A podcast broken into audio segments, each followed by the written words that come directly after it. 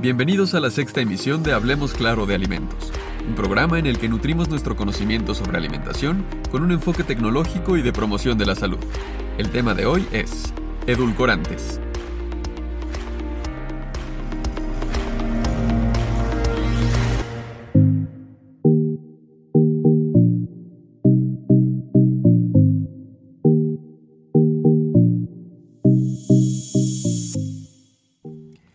Casi todos los niños les gusta mucho el sabor dulce, ya sea en pasteles, golosinas o bebidas. Cuando, como adultos, pensamos en la infancia, la relacionamos precisamente con ese sabor y con la diversión. Es decir, asociamos la infancia, la inocencia y lo divertido con la dulzura. Pero recientemente se ha cuestionado el consumo de azúcar a tal grado que nos ha llevado a temerle y a preguntarnos si debemos prohibirla a nuestros niños y desterrarla de nuestras casas.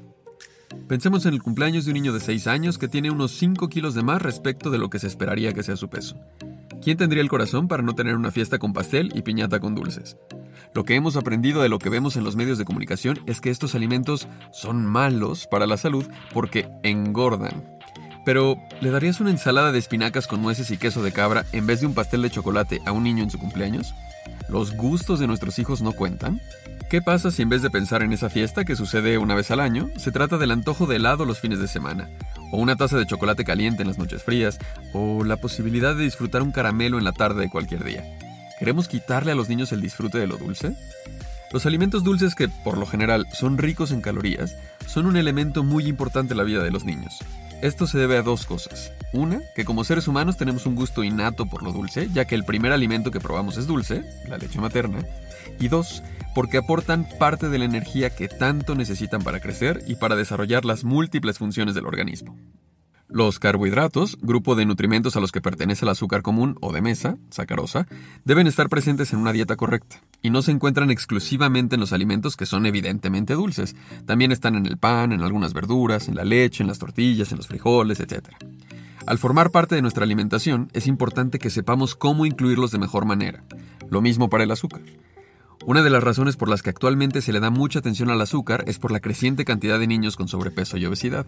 Sin embargo, no hay suficientes estudios que evidencien de manera concluyente que el azúcar por sí sola sea la principal causante de esos padecimientos. Por el contrario, se sabe que esas enfermedades son multifactoriales.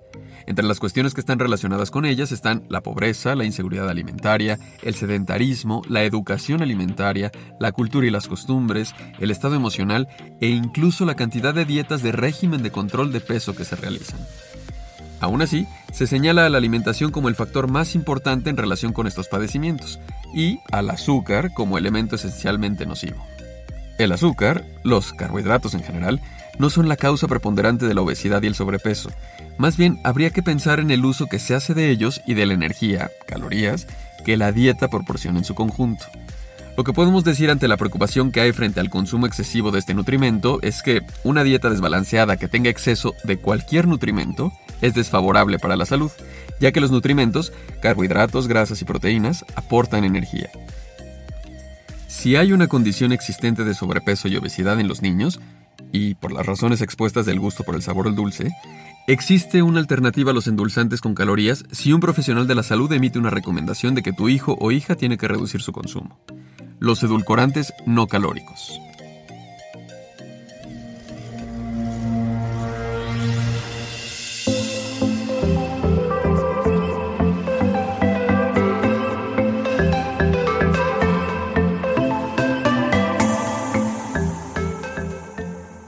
Endulzar sin calorías. Si la alimentación de un niño tiene un exceso de energía, calorías, es decir, está comiendo más energía de la que gasta, y esto te lo dice su pediatra o un nutriólogo, existe la opción de disminuir esas calorías con ayuda de los edulcorantes no calóricos. Estos tienen un poder de endulzar muy potente, son mucho más dulces que el azúcar de mesa, pero sin aportar energía a los alimentos. La mayor ventaja de estos edulcorantes es que no son nutritivos, no nutritivo no significa malo, sino que no aportan ningún nutrimento.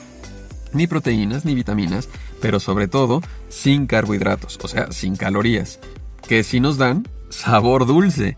Por eso también se han denominado sustitutos de azúcar. Algunas de las cosas que hemos escuchado en los medios de comunicación es que los edulcorantes sin calorías no son tan buenos porque aumentan la sensación de hambre y las ganas de comer y causan cáncer. Bueno, Esas afirmaciones no han sido comprobadas por la evidencia científica de alta calidad. ¿Por qué es importante tener esa confirmación de la ciencia?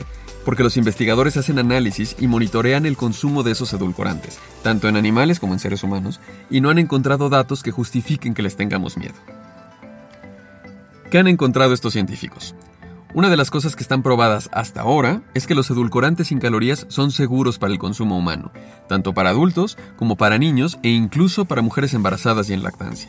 Para asegurarnos de que no hay peligro con ellos, se determina un límite máximo recomendado de consumo. Este límite se llama IDA, ingesta diaria admisible, y se determina en una cantidad que está 100 veces por debajo de la que podría tener algún efecto adverso en la salud. ¿Qué más?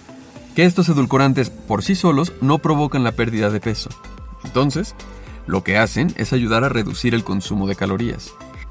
En el Instituto Nacional de Pediatría de México se han hecho intervenciones en niños a quienes se les da un plan de alimentación que combina algunos alimentos reducidos o sin calorías con otros en sus versiones normales y se han visto resultados positivos, sobre todo en la adherencia que tienen a la dieta. O sea, es más fácil que los niños sigan el plan de alimentación que les conviene más, en términos de cantidad de calorías, si se incluyen algunos productos reducidos en azúcar, en los que se han usado los edulcorantes para la sustitución del azúcar. Los médicos señalan que esto se debe, en buena medida, a que no se les prohíbe el sabor dulce que ahora lo aportan los edulcorantes y no el azúcar. Usar edulcorantes en vez de azúcar puede reducir la cantidad de calorías que se consumen hasta en un 30%. ¿Cualquier edulcorante no calórico es recomendable para niños? A pesar de que todos los edulcorantes sin calorías que podemos encontrar en los alimentos que compramos en las tiendas y aquellos que usamos en vez de azúcar de mesa están aprobados como seguros para el consumo humano, hay algunas cosas que debemos tener en cuenta. La edad. Ningún edulcorante sin calorías está oficialmente recomendado para niños menores de 2 años, debido a que ese rango de tiempo coincide con el periodo de lactancia materna, que debería ser exclusiva al menos los primeros 6 meses de vida, y con la alimentación complementaria, que es cuando empiezan a probar alimentos conjuntamente con la leche materna. Además, en esa etapa se está conformando la microbiota y la aceptación de otros sabores, además del dulce. La microbiota. Este es el conjunto de microorganismos que viven en nuestro cuerpo, especialmente en el intestino grueso, y que nos ayudan a tener una mejor salud por la relación estrecha que tiene con nuestro sistema inmune. Algunos edulcorantes, como la sucralosa y la sacarina, parecen provocar una alteración en esos microorganismos. Sin embargo, aún no se sabe si esa afectación tiene consecuencias negativas para la salud. Ante la duda, se recomienda elegir otros edulcorantes, especialmente para niños. En el caso del aspartame, la precaución que hay que tener es que hay personas que son alérgicas a uno de sus componentes, la fenilalanina. A esta condición se le conoce como fenilcetonuria. ¿Todos los edulcorantes son iguales? No. Hay edulcorantes naturales y artificiales. Hay unos con cero calorías y otros que aportan un poco, aún así mucha menos cantidad que el azúcar. Cada edulcorante tiene un metabolismo diferente en nuestro cuerpo y algunos se desechan en la orina y otros por las heces fecales. Otros en cambio se descomponen y se absorben como cualquier aminoácido.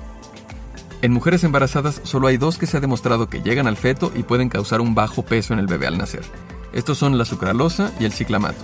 El consumo de acesulfame en esta etapa puede reducir la preferencia por el sabor dulce en los hijos.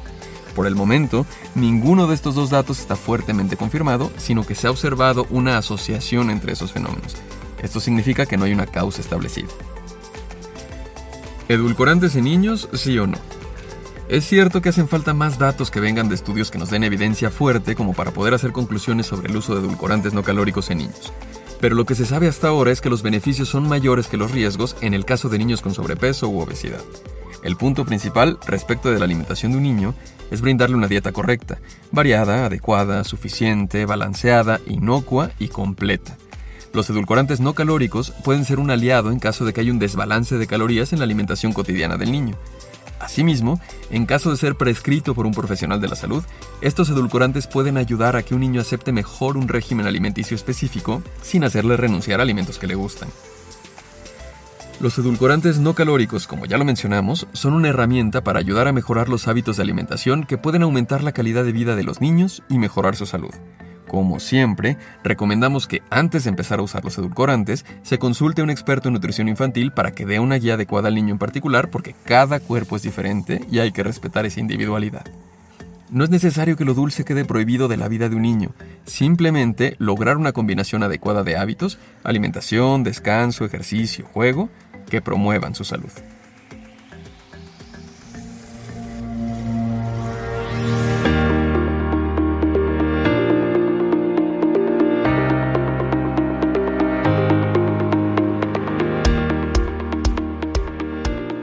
Gracias por escucharnos. Esto fue Hablemos Claro de Alimentos. Escuche nuestra próxima emisión que será sobre el nuevo etiquetado. Los esperamos.